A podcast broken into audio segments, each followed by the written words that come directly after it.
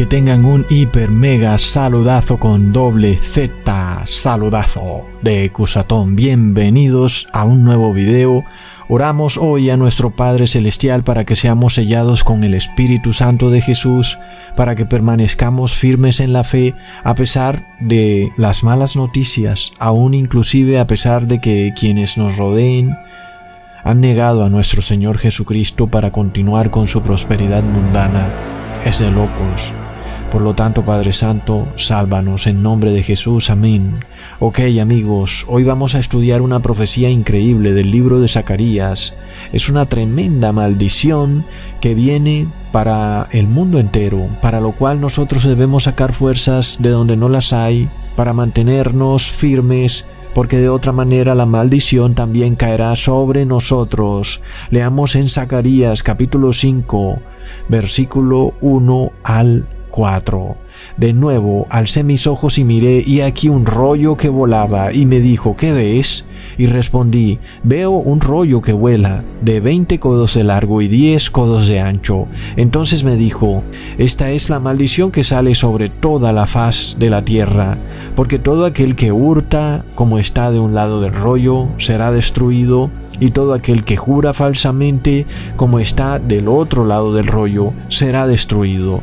Yo la he hecho salir dice Jehová de los ejércitos, y vendrá a la casa del ladrón y a la casa del que jura falsamente en mi nombre, y permanecerá en medio de su casa, y la consumirá con sus maderas y sus piedras.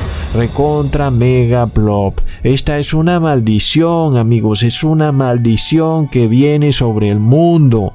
Apercíbete de la maldición que viene sobre el mundo. Apercíbete. ¿Mm? Amigos, es una maldición que se repite para estos últimos días y llegará a cada casa donde esté ahí el ladrón y el que jura falsamente, ahí llegará la maldición de locos. Pongan atención. La gran pregunta es, ¿qué es ese rollo que vuela por los cielos? ¿Mm? ¿Qué significa eso? Para empezar a descifrar esta profecía recordemos entonces que la ley y la Torá estaban escritas en rollos, es decir, que un rollo es la Torá, la ley, pero también es un mensaje, por supuesto, de acuerdo con la ley. Y cuando se dice que este rollo volaba por los cielos, es que este es un mensaje para todo el mundo. Todas las personas lo van a escuchar y cada persona tomará su decisión final. Por supuesto, también ocurrirá que algunos no querrán escucharlo y es como si lo escucharan, ¿verdad? Porque muchas veces el hecho de que tú no quieras escuchar algo no quiere decir que te libre de la advertencia. Te están advirtiendo pero tú no quieres escuchar. Entonces, ¿ya qué más se puede hacer? La persona es libre de hacer lo que quiera. Sin embargo, fue advertida, solo que no quiso escuchar.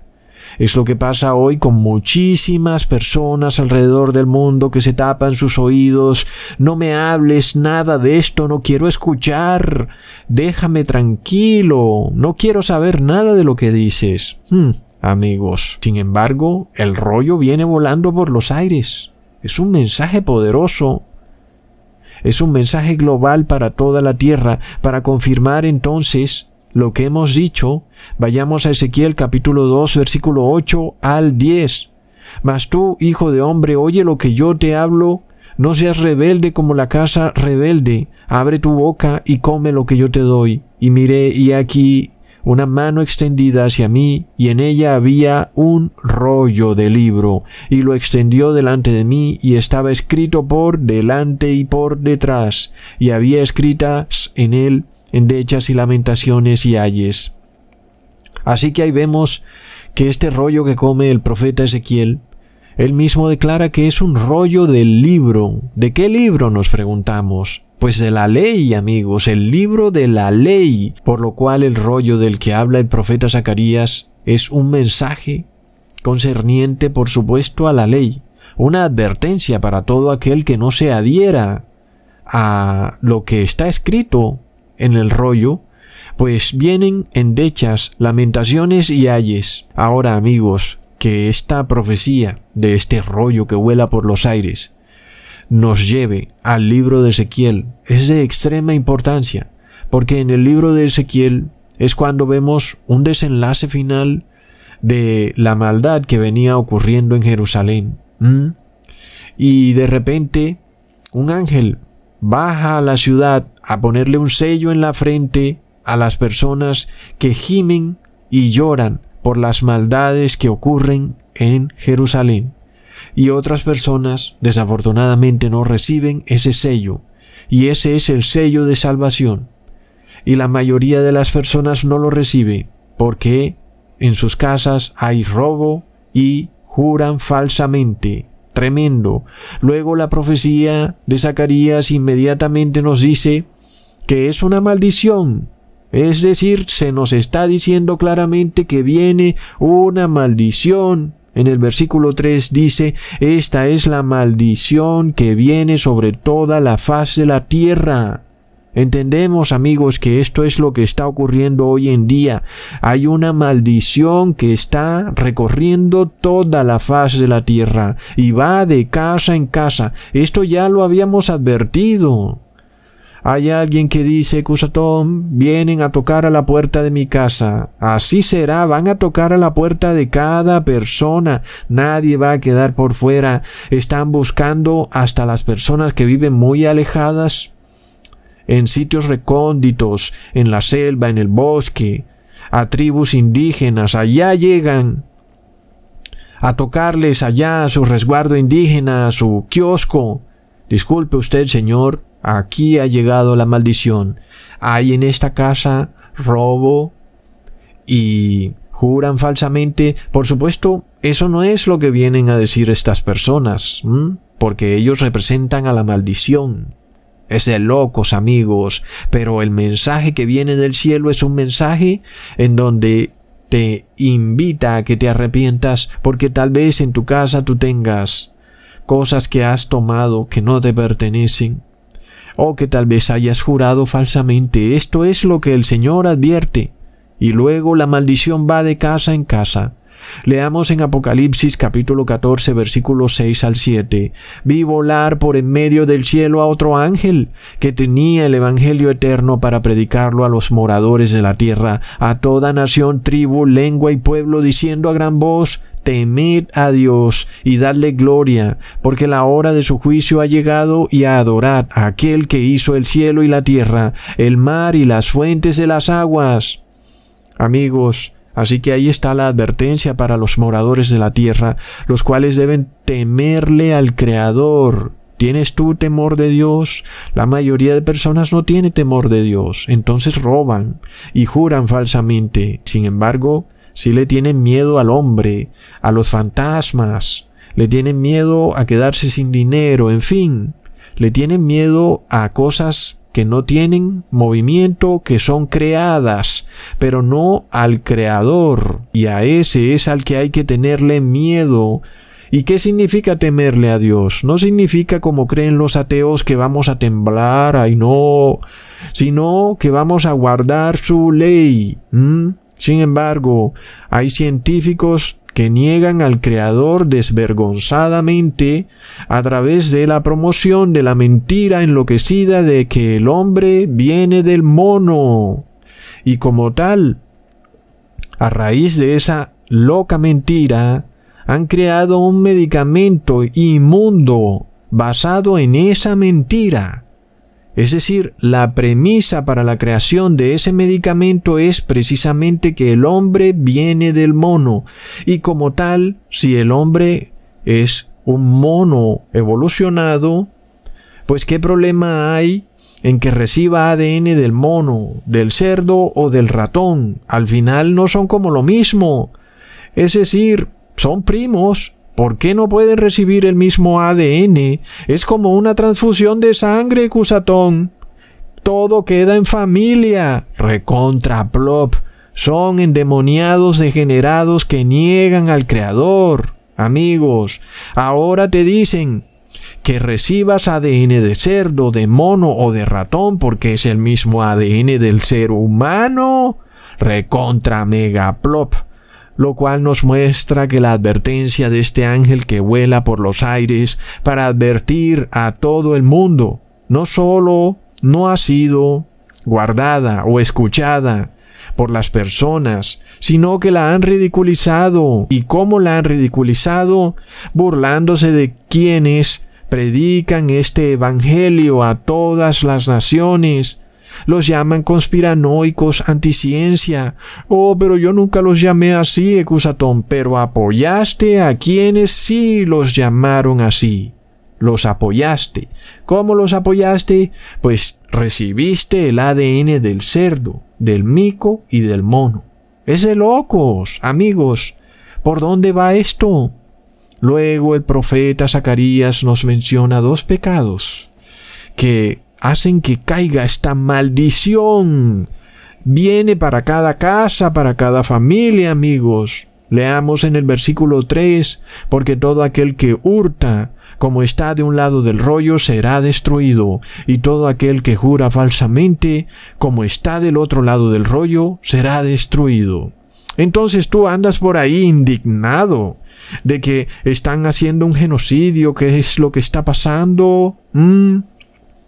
¿Cómo frenarás tú algo si las personas quieren recibir esto? Lo quieren recibir. ¿Y por qué? Porque lo merecen, amigos. ¿Cómo puedes tú evitarlo? ¿Vas a ir tú en contra de el 80% de la población de tu país? ¿Qué vas a hacer? ¿Vas a decirle al gobierno que no escuche la mayoría? La mayoría quiere recibir el ADN del mono, del mico y del ratón en su cuerpo, porque eso los va a sanar. ¿Y entonces tú qué vas a hacer?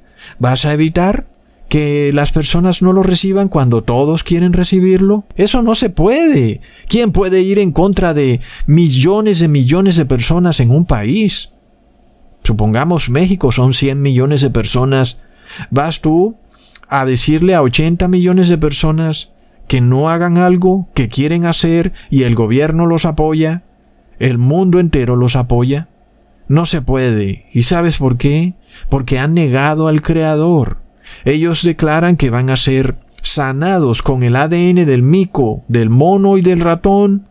Pero ¿qué es lo que ocurre? En sus casas hay robo y hay juramentos falsos, amigos. Y recordemos que jurar falsamente está en el tercer mandamiento y no robar está en el octavo mandamiento. Es decir, que el tercer mandamiento está en la primera tabla de la ley, porque eran dos tablas de la ley. Y en la primera tabla de la ley van los mandamientos del 1 al 4. No robar está entonces en la segunda tabla de la ley, en donde van los mandamientos del 5 al 10. Entonces confirmamos que el rollo está escrito por dentro y por fuera. Por dentro está la primera tabla de la ley y por fuera está la segunda tabla de la ley. En la primera están los mandamientos del 1 al 4, en la segunda los mandamientos del 5 al 10. Entonces, está escrito que el que hurta va a ser destruido. Está en un lado del rollo. Y el que jura falsamente también va a ser destruido. Está en el otro lado del rollo. Por lo cual confirmamos que este rollo hace referencia a la ley de Dios, pero además recordamos que aquel que viola un punto de la ley, viola toda la ley.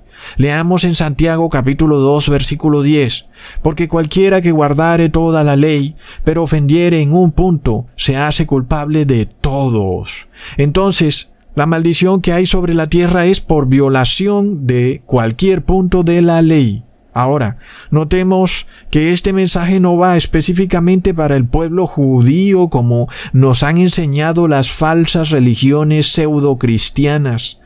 No, va para toda la faz de la tierra, a todo pueblo, nación y lengua, indígenas, personas de un país, personas de cualquier región, por más alejada que esté la región, allá van llegando esos hombrecitos enrollados en esa sábana blanca con gafas y con bozal y con los dardos para ponerte el ADN del mono, del ratón o del cerdo. Recordemos entonces que los mandamientos de Dios son un resumen de toda la Torá. Es decir, que los mandamientos del 1 al 10 recogen todo lo que dice la Torá, que es lo mismo que decir amarás a Dios sobre todas las cosas, resumido en los mandamientos del 1 al 4. ¿Mm? Si tú guardas los mandamientos del 1 al 4, amas a Dios sobre todas las cosas. Y luego, los mandamientos del 5 al 10 está resumido en amar al prójimo como a ti mismo. Si tú obedeces los mandamientos del 5 al 10, amas al prójimo. Entonces, el que ama a Dios sobre todas las cosas y ama al prójimo es el que guarda toda la ley. No solo los diez mandamientos, sino toda la Torah porque los diez mandamientos son un resumen de la ley. Así que amigos, ya vemos qué es lo que está pasando en el mundo. Hay violación de la ley. ¿Y por qué? Porque la iglesia cristiana ha dicho que la ley ha sido abolida. En toda casa hay robo y juran falsamente, aún en las mismas iglesias que supuestamente dicen ser cristianas. Ahí es donde más juran falsamente, amigos. Es ahí. Blasfeman contra el nombre de Dios diciendo que la ley fue abolida. Es un descaro, amigos. Entonces, por supuesto que si tú robas no amas al prójimo, ¿verdad? ¿O es que tú piensas que eso también es amar al prójimo, porque como hoy el mundo está tan loco, te dicen que si recibes un elixir venenoso, tú estás amando al prójimo. ¿Cómo puede ser eso posible cuando eso mata al prójimo? ¿Cómo puedes tú amar al prójimo haciendo parte de algo que mata al prójimo? Y te dicen, oh, hazlo por amor al prójimo. Es una contradicción porque estás matando al prójimo. Luego jurar falsamente. ¿Acaso eso es amar a Dios? Oh, yo voy a violar la ley si lo hago por el amor al prójimo, porque yo amo a Dios. Es una contradicción enloquecida. Es que para amar al prójimo tienes que guardar la ley. Pero el mundo está loco, amigos. El mundo es hipócrita. Hemos llegado a un punto en que ya esto se voló la tapa. Leamos en Mateo capítulo 5 versículo 34 al 35. Pero yo os digo, no juréis en ninguna manera ni por el cielo porque es el trono de Dios, ni por la tierra porque es el estrado de sus pies, ni por Jerusalén porque es la ciudad del gran rey. Y luego Jesús declaró en Juan capítulo 10 versículo 10, el ladrón no viene sino para hurtar, matar y destruir. Yo he venido para que tengan vida y para que la tengan en abundancia. Ahí vemos hasta dónde llega el espíritu de robo. Será capaz hasta de matar. Lo hará todo por robar. Recordemos que no solo se le roba al prójimo, sino que también a Dios. Cuando tú le robas a Dios en sus diezmos, llegarás al punto de que matarás también. Es de locos, amigos. Es que el pecado no es algo que queda estático. El pecado es como esa imagen que anda dando vueltas por ahí de ese grafeno que se va mezclando en todo el cuerpo, una sustancia negra que se va apropiando de todo. El pecado no se queda quieto. El pecado es insaciable. Entonces ya vemos que Dios también es nuestro prójimo. También le robamos a Dios como también a Jesús le robaron Judas le robó a Jesús y luego ¿qué pasó? El que le robaba a Jesús terminó matando a Jesús. ¿Mm? Ahí está probado clarísimo. Leamos en Lucas capítulo 10 versículo 30. Respondiendo Jesús dijo, un hombre descendía de Jerusalén a Jericó y cayó en manos de ladrones, los cuales le despojaron e hiriéndole, se fueron, dejándole medio muerto. En cierta manera, esa parábola también nos habla de Jesús, quien descendió del cielo a Jerusalén, y luego los ladrones lo despojaron y lo mataron. Porque recordemos que Jesús entró al templo y dijo en Mateo capítulo 21 versículo 12 al 13, entró Jesús en el templo de Dios y echó fuera a todos los que vendían y compraban en el templo y volcó las mesas de los cambistas y las sillas de los que vendían palomas y les dijo, escrito está, mi casa casa de oración será llamada, mas vosotros la habéis hecho cueva de ladrones. Amigos, ¿Qué pasa? Cuando tú tienes en tu cuerpo el ADN de un bebé que mataron, ¿cómo llegó ese ADN a tu cuerpo? ¿Ah? ¿Lo robaste? ¿Cómo llegó? Te lo regalaron, dirás. ¿Será que te lo regalaron? ¿Mm? Nada es regalado en este mundo. Y tú lo tienes ahí en tu cuerpo. Está de prueba de que tú eres ladrón y que luego también eres asesino. Porque ese bebé fue asesinado injustamente. Fue un crimen sin resolver, que la justicia mundana no puede resolver porque quienes los cometieron son demasiado poderosos en este mundo. Y la justicia del mundo no es capaz de meterlos a la cárcel. Es de locos, amigos. ¿Mm?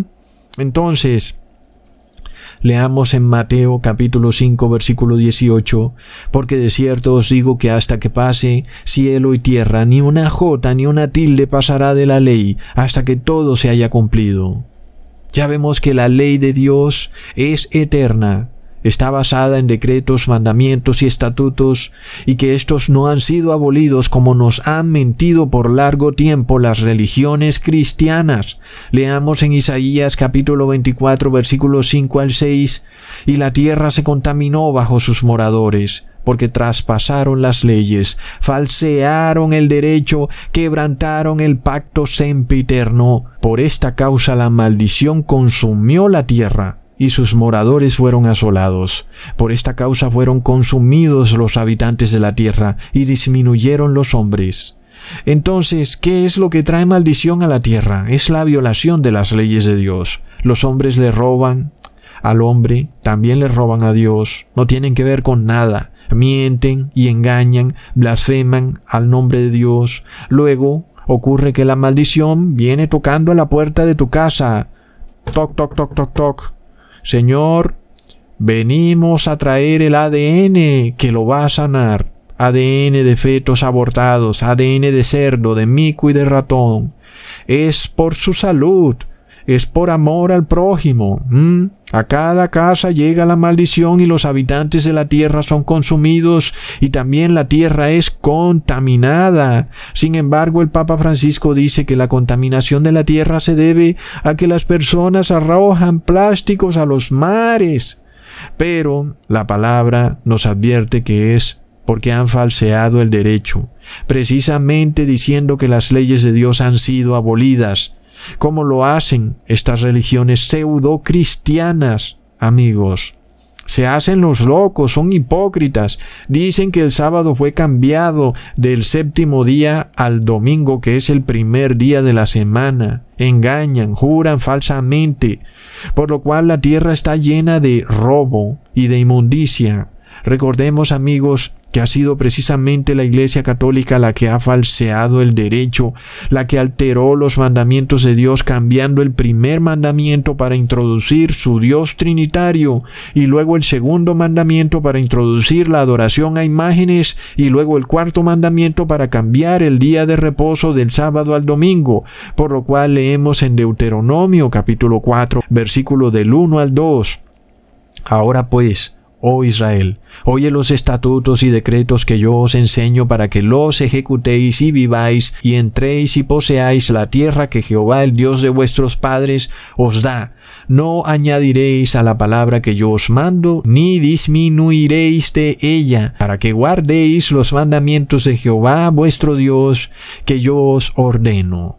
Así es, amigos, sin embargo, a los papas de Roma se les ha dado por agregarle a los mandamientos, agregarle a la palabra de Dios. Luego el Papa dijo que ahora hay un onceavo mandamiento que es ecocidio.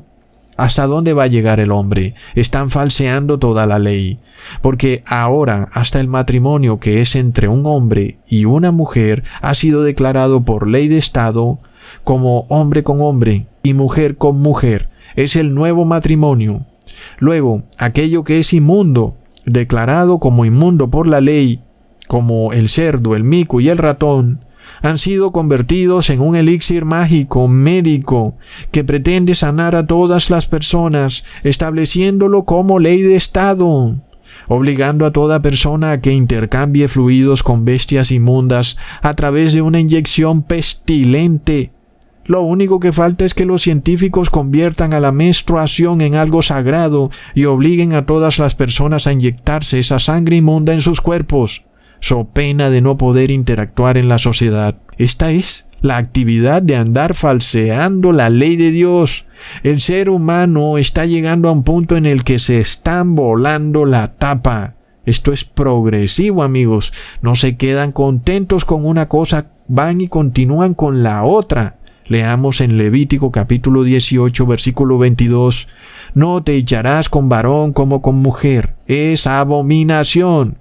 Y luego el presidente Obama en junio del 2015 con la bendición del Papa Francisco, legalizó la sodomía y no contento con legalizarla en su país, la impuso a nivel global, aquel país que se negara a legalizar la sodomía era excluido de la ayuda financiera de Estados Unidos. ¿Y luego qué pasó?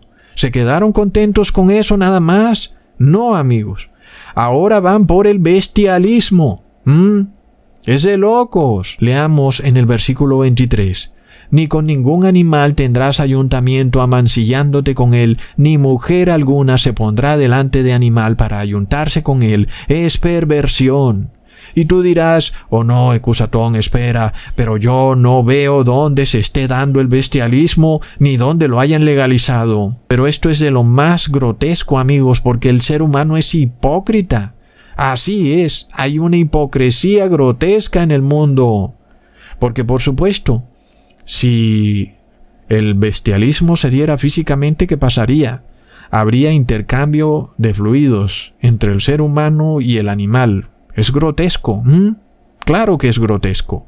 Ecusatón, pero no hables de esto, es intercambio de fluidos entre el hombre y el animal, es grotesco, claro que es grotesco, amigos. Y eso es lo que te vienen a hacer cuando te ponen esa inyección. Es grotesco entonces. Vienen y te meten ADN de cerdo, de ratón y de mono en tu cuerpo. Es fluido de animal. Es introducido en tu cuerpo. Es bestialismo. Es exactamente lo mismo. Solo que no ocurre físicamente, sino que ocurre de forma disimulada y sofisticada es bestialismo in vitro legalizado por todos los estados del mundo. No hay uno que se salve. Todos los países han legalizado el bestialismo in vitro. Son unos pervertidos, degenerados, que aprobaron por decreto de Estado el bestialismo y luego no conformes con eso, andan excluyendo de la sociedad a todo aquel que no reciba fluido de animal en su cuerpo. Pero además, como si fuera poco, amigos. Van tocando de puerta en puerta, de casa en casa, para ver si tú vas a participar del bestialismo, igual que le ocurrió a Lot en Sodoma y Gomorra, que todo el pueblo salió a tocar a la casa de Lot.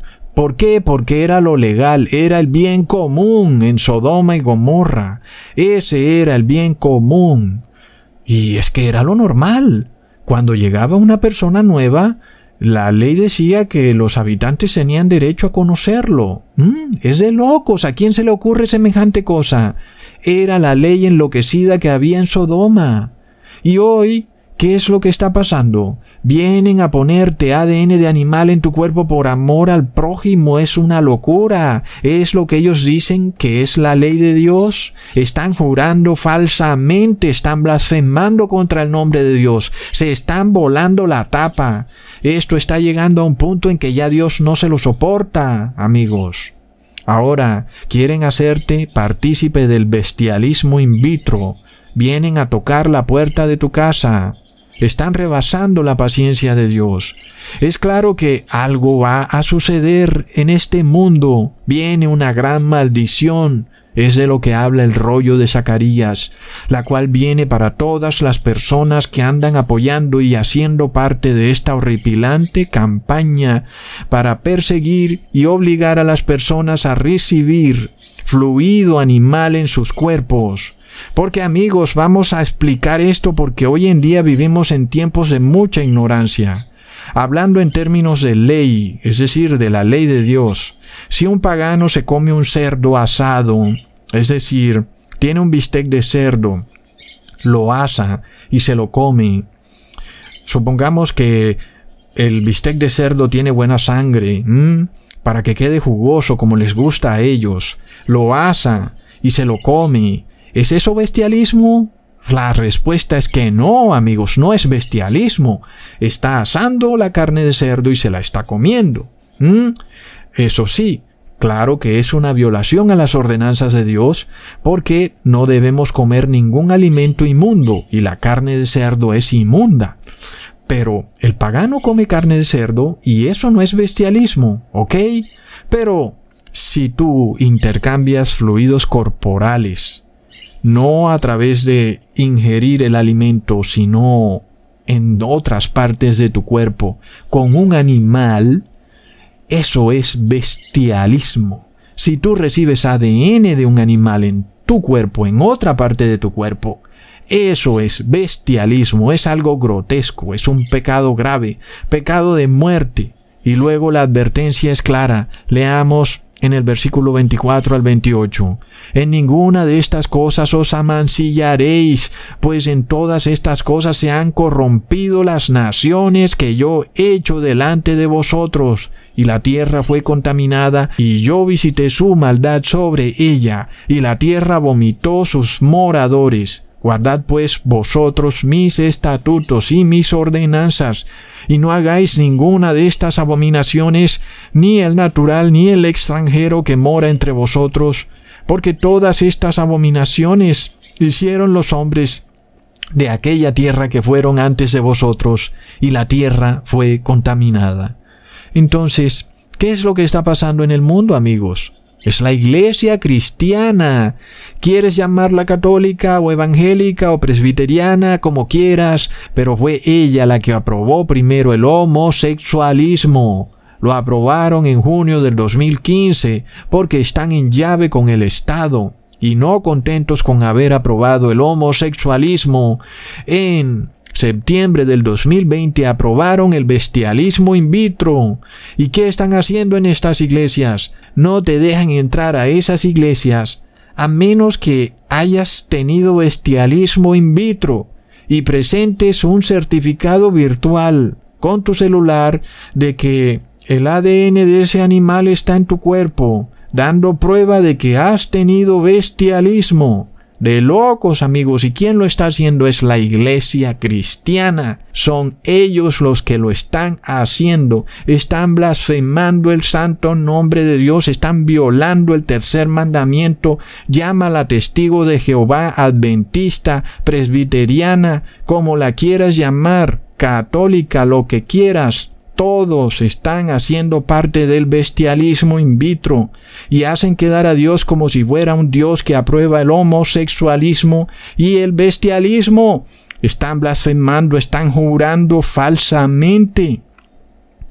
Están diciendo que esto es un regalo de Dios. Están diciendo que es por amor al prójimo. Están usando términos cristianos para tratar de darle piso al pecado para hacer quedar a Dios como si Él aprobara estas cosas horrendas del homosexualismo y del bestialismo. ¿Hasta dónde van a llegar, amigos? El ladrón vino para robar, matar y destruir. Hasta declararán una pena de muerte para el que no participe del bestialismo están rompiendo las ordenanzas de Dios y el pacto sempiterno. Y como si fuera poco, estas religiones cristianas están diciendo que el séptimo día es el domingo, que el domingo es el Shabbat. Es una terrible mentira. Engañan a todas las personas y hasta dónde van a llegar cuando el Papa Francisco planea imponer el domingo como día de reposo legal a nivel global. Por esto el profeta Daniel habló del anticristo que es el Papa de Roma en Daniel capítulo 7 versículo 25 y hablará palabras contra el Altísimo y a los santos del Altísimo quebrantará y pensará en cambiar los tiempos y la ley y serán entregados en sus manos hasta tiempo, tiempos y medio tiempo. Tremendo. La gran pregunta es entonces, ¿Qué serán estas terribles maldiciones que vienen a la tierra? ¿Ah? Leamos en Deuteronomio capítulo 28 versículo 15. Pero acontecerá, si no oyeres la voz de Jehová tu Dios, para procurar cumplir todos sus mandamientos y sus estatutos que yo te intimo hoy, que vendrán sobre ti todas estas maldiciones y te alcanzarán. Maldito serás tú en la ciudad Maldito en el campo, maldita tu canasta y tu arteza de amasar. Maldito el fruto de tu vientre, el fruto de tu tierra, la cría de tus vacas y los rebaños de tus ovejas. Maldito serás tú entrando y maldito saliendo. Y Jehová enviará contra ti la maldición, quebranto y asombro en todo cuanto pusieres mano e hicieres hasta que seas destruido y perezcas pronto a causa de la maldad de tus obras por las cuales me habrás dejado. Jehová traerá sobre ti mortandad hasta que te consuma de la tierra a la cual entras para tomar posesión de ella. Jehová te herirá de tisis, de fiebre, de inflamación y de ardor, con sequía, con calamidad repentina y con añublo, y te perseguirán hasta que perezcas. Entonces, esta gran maldición que viene será finalmente las siete últimas plagas de la ira de Dios. Sin embargo, Dios va a permitir en su misericordia que el demonio aplique su pequeña versión de las siete últimas plagas de Dios a los moradores de la tierra, con el ánimo de que las personas se arrepientan. Eso es, aquellos que no han cometido pecados de muerte, porque ¿qué vamos a hacer amigos? ¿Ah? ¿Qué podemos hacer? Porque el bestialismo es un pecado horrendo y es pecado de muerte. ¿Qué puedo yo hacer? ¿Puede alguien encontrarme en la Biblia que esto tiene redención? Sin embargo, si las personas perseveran en seguir jurando en falso y robando, luego Dios decreta en el versículo 59 al 61, Jehová aumentará maravillosamente tus plagas y las plagas de tu descendencia, plagas grandes y permanentes y enfermedades malignas y duraderas, y traerá sobre ti todos los males de Egipto, delante de los cuales temiste y no te dejarán Asimismo toda enfermedad y toda plaga que no está escrita en el libro de esta ley, Jehová la enviará sobre ti hasta que seas destruido. Amigos, finalmente esto nos lleva de vuelta al mensaje del ángel que dice en Apocalipsis 14, versículo 9. El tercer ángel dijo a gran voz, si alguno adora a la bestia y a su imagen y recibe la marca en su frente o en su mano, él también beberá del vino de la ira de Dios, que ha sido vaciado puro en el cáliz de su ira, y será atormentado con fuego y azufre delante de los santos ángeles y del Cordero. ¿Cómo sabemos recibir el bautismo negro? El elixir endemoniado es el 666. Adorar a la Trinidad es el nombre de la bestia y la marca de la bestia es el reposo en domingo. Todas estas tres cosas tienen que ver con el cambio de las leyes de Dios y finalmente aquellos que siguen persistiendo en esto serán entregados a la ira de Dios. ¿Cuál es ese cáliz de su ira, amigos? Ya lo vimos en Deuteronomio 28. Vienen plagas y aún enfermedades de las que jamás se había escuchado, como por ejemplo esa tal enfermedad de Marburg, ¿Qué es eso? Jamás se había escuchado eso. De locos. Así que este es el mensaje para los 144 mil, los que se arrepientan y obedezcan las leyes de Dios. Sucederá que cuando hubiere venido sobre ti todas estas cosas, la bendición y la maldición que he puesto delante de ti, y te arrepientes en medio de todas las naciones a donde te hubiere arrojado Jehová tu Dios, y te convirtieres a Jehová tu Dios, y obedecieres a su voz, conforme a todo lo que yo te mando hoy, tú y tus hijos, con todo tu corazón y con toda tu alma, entonces Jehová hará volver a tus cautivos, y tendrá misericordia de ti, y volverá a recogerte de entre todos los pueblos donde te hubiera esparcido Jehová tu Dios.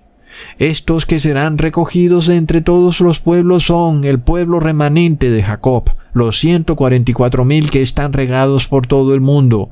Estos van a ser reunidos con Jesús en las nubes. Y para el resto de los moradores de la tierra viene desgracia tras desgracia, porque han falseado la ley, roban y juran falsamente por Dios Ahora, ¿por qué específicamente Dios habla de robar y jurar falsamente, amigos?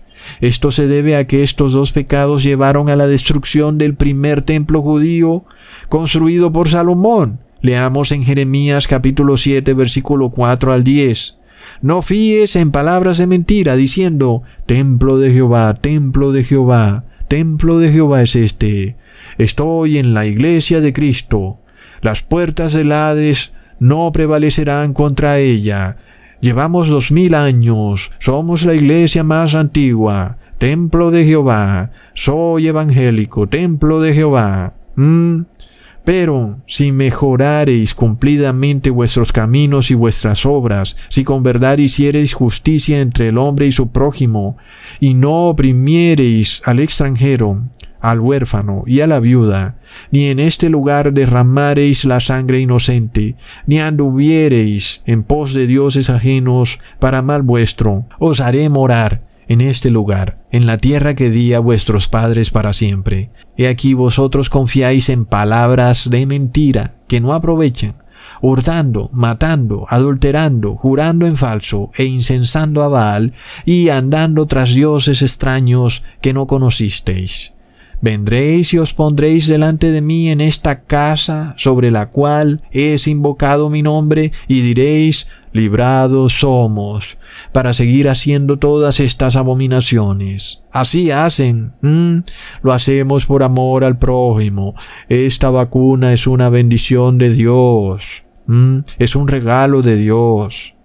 Somos la casa de Dios, somos templo de Jehová, templo de Jehová. Hoy Muchas personas dicen ser cristianas, sin embargo, están haciendo tremendas abominaciones ante los ojos de Dios, inclusive justificando el adulterio con la doctrina de novios y novias, una doctrina que es aceptada por quién? Por la iglesia católica evangélica, etcétera, etcétera. Y muchas personas, pensando que esto es cristiano, se casan en adulterio, porque resulta que para cuando la muchacha ya ha tenido varios novios, por allá a los 28 años ella se casa, pero ya ha tenido siete maridos encima, porque a esos novios no los trató de acuerdo a la Biblia, sino que los trató como si fueran maridos, pero que, como la iglesia dice que son novios, entonces ahí no hay adulterio. Plop. Entonces resulta que la mayoría de las personas creen y tienen metido en su cabeza que una persona solo se casa cuando el cura o el pastor la bendice y que de ahí en adelante entonces es cuando comete adulterio si va y está con otra persona. Pero resulta amigos que eso no aparece en la Biblia por ningún lado, el concepto de que es un pastor o un cura el que decreta que dos personas estén casadas. Eso es un invento de la Iglesia Católica. Por ningún lado en la Biblia aparece, ni se encuentra la ceremonia del matrimonio. Por ningún lado vemos en la Biblia a un sacerdote hebreo casando a un hombre y a una mujer, ni en el Viejo Testamento ni en el Nuevo Testamento. Es un concepto totalmente antibíblico es inventado por el cristianismo apóstata que ha engañado a millones de cristianos en el mundo, los cuales muchos han muerto en adulterio. Andan por ahí adulterando sin saberlo, pensando que una cosa es noviazgo y otra cosa es matrimonio, y que pueden tratar al novio o a la novia como si fueran esposos o esposas, porque están de novios, y que luego ya cuando el cura los case, entonces ahí sí ya es adulterio si pasa algo por fuera del matrimonio. Pero en la Biblia eso no existe jamás. Vamos a encontrar que un cura o un sacerdote es quien legaliza el matrimonio y que una pareja de hombre y mujer pueden vivir como si fueran esposos, pero que eso está bien porque son novios. Según ellos, entonces solo hasta cuando el cura los case, ahí es cuando viene entonces la ley de que no pueden irse, porque entonces sería adulterio de locos. Porque amigos, ¿en dónde aparece eso de que solo estás casado cuando el cura o el pastor te da la bendición? A ver, muéstrame el versículo y el capítulo de eso. ¿Mm? Eso no está en la Biblia. Es de locos, amigos. Jamás vamos a encontrar en la ceremonia del matrimonio en la Biblia, ni el tal ritual donde la esposa se viste de blanco. Por ningún lado sale. Nada de eso es bíblico, ni que intercambian anillos, que la esposa le pone el anillo al esposo y el esposo a la esposa. Eso no está en la Biblia, amigos. Ni tampoco ninguna iglesia, ni ningún pastor tiene poder para casar a dos personas. El matrimonio cuando se da, cuando un hombre y una mujer se convierten en una sola carne. Si entiendes lo que quiero decir. Desde ese punto están casados. Y ahí fue. Es decir, que todo noviazgo, donde los novios se comporten como si son esposos, es un matrimonio. Por supuesto, que bíblicamente hablando una persona no puede abandonar ni a su esposo ni a su esposa, salvo por dos situaciones. La primera, que haya adulterio, y la segunda es que el esposo o la esposa mueran. En solo esos dos casos, el hombre o la mujer pueden dejar al esposo o a la esposa para casarse con otro esposo o otra esposa. De resto, no hay tal concepto de noviazgo como lo conocemos hoy. En la Biblia no aparece eso. En la Biblia, lo que nosotros pensamos que es noviazgo es un compromiso, en donde las personas no tienen derecho a vivir juntas ni actuar como si fueran esposo o esposa. Es el compromiso que hizo José con María. Es solamente un compromiso. Nos vamos a casar, pero no tienen interacción, como pasa hoy con novios y novias. Y ya cuando se casan, ahí sí viene la interacción, ¿ok?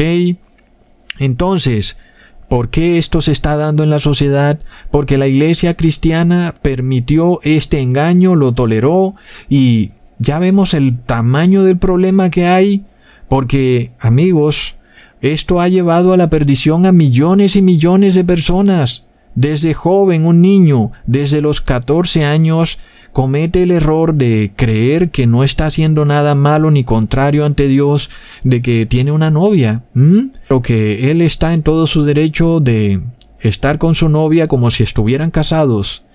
Y eso es un tremendo error, porque así nos ha hecho creer la iglesia cristiana que ellos son los que autorizan un matrimonio, y hasta que ellos no lo autoricen, no hay matrimonio. Y amigos, eso no aparece en la Biblia. Supuestamente solo hasta que un pastor o un cura legalicen el matrimonio, entonces no hay matrimonio. Es una gran tragedia, amigos, cuando un joven a los 14 años se está casando con alguien que no quiere realmente y no le conviene sin saberlo. Es una terrible tragedia. De ahí para adelante, ¿qué pasa? A menos que ese joven permanezca solo o tenga que quedarse atado a esa mujer o a esa novia, de otra manera ese joven estará en adulterio por el resto de su vida. Es algo de locos. No podrá repudiar a su pareja si quiere salvarse, porque si la repudia, tiene que cumplir las dos condiciones antes descritas. Aquella muchacha de 14 años, por decir una edad, tiene que haber cometido adulterio o tiene que haberse muerto y ahí el joven quedaría libre. ¿Mm? Amigos, es de locos. Esto ha causado una tremenda confusión en la sociedad. Las personas están en adulterio y no lo saben. Es un tema que es extenso porque se dan miles de situaciones, pero es indudable que en el fin de los tiempos todo esto tiene que ser reparado si queremos salvarnos. De nuevo, algunos esposos tendrán que abstenerse de estar juntos si se dan cuenta de lo cerca que está el fin, si quieren ser salvos, porque resulta que si están juntos, están en adulterio, a pesar de que supuestamente según la sociedad son esposos, pero a los ojos de Dios son esposos. ¿Mm? Esto ha ocurrido gracias a la Iglesia Católica, donde el 99% de los matrimonios hoy en día están en adulterio salvo que el esposo se case con una virgen o la virgen se haya casado con un hombre que no se hubiera unido a otra mujer en una sola carne, ahí no hay adulterio. Ese es el ejemplo que dieron José y María, y lo mismo con los matrimonios que ocurrieron con Isaac y con Jacob. Ambos esperaron a su mujer y su mujer los esperó a ellos. Permanecieron vírgenes hasta que se unieron en una sola carne. Ahí, entonces, en ese momento se casaron. Y no hubo sacerdote ni pastor para oficializar el matrimonio porque en ningún lado aparece en la Biblia. El mandato de Dios ya estaba dado, que el hombre y la mujer se unirían en una sola carne. Entonces, ¿para qué necesitamos a un hombre que lo oficialice o que lo legalice si ya Dios lo legalizó? Amigos, ¿quién desdibujó esta ordenanza del matrimonio por parte del Padre Celestial? Increíblemente ha sido la Iglesia cristiana principalmente la católica, la cual creó este concepto falso de noviazgo con derechos versus matrimonio, y han guardado silencio para que sus púlpitos permanezcan llenos. Esto ha llevado a que muchos matrimonios literalmente no tienen la bendición de Dios, sea porque la mujer cuando se casó no era virgen, o el hombre tampoco, y ya fue, están en adulterio ante los ojos de Dios. Es el tremendo enredo que ha logrado causar en el mundo la iglesia cristiana, católica, evangélica, como quieras llamarla, del cual todo el que quiera salvarse tendrá que arrepentirse y por tanto tendrá que abstenerse en ciertos casos. Ya vemos el problema del desconocimiento de la ley de Dios y de que el hombre viva según tradiciones paganas. Al momento de que empiezas a entender la ley de Dios, plop, espera, hay un problema, pero un momento, pero la ley de Dios dice que el matrimonio es eh, cuando un hombre y una mujer se unen en una sola carne, o sea que cuando se casa la persona. Se casa es cuando se unen en una sola carne, no cuando el cura lo dice. Entonces, un momento, entonces, ¿qué pasa? Porque yo me casé así y mi esposa se casó así. ¿Mm? ¿Qué pasa, amigos? Entonces resulta que a veces es imposible enderezar estas cosas. Luego la persona literalmente se pierde por adulterio. Sin embargo, no hay nada imposible para Dios. Si nosotros le oramos, Él enderezará todo lo que está torcido. En aquello que a nosotros tal vez nos parezca imposible poder enderezarlo, si le oramos con fe, Él lo enderezará. Pero el mensaje es que hay que arrepentirse, y eso significa abstenerse de la vida pasada que está basada en el pecado, porque esa vida tiene errores producto del cristianismo apóstata, el cual ha causado un tremendo desorden en la sociedad, en donde si Dios tomara cada casa, cada matrimonio, tendría que reorganizarlo. La mujer tendría que enviarla a donde otro marido y el hombre a donde otra mujer. Y no quedaría ni una casa en pie, porque cada mujer saldría hacia donde perdió su virginidad por primera vez y asimismo los hombres.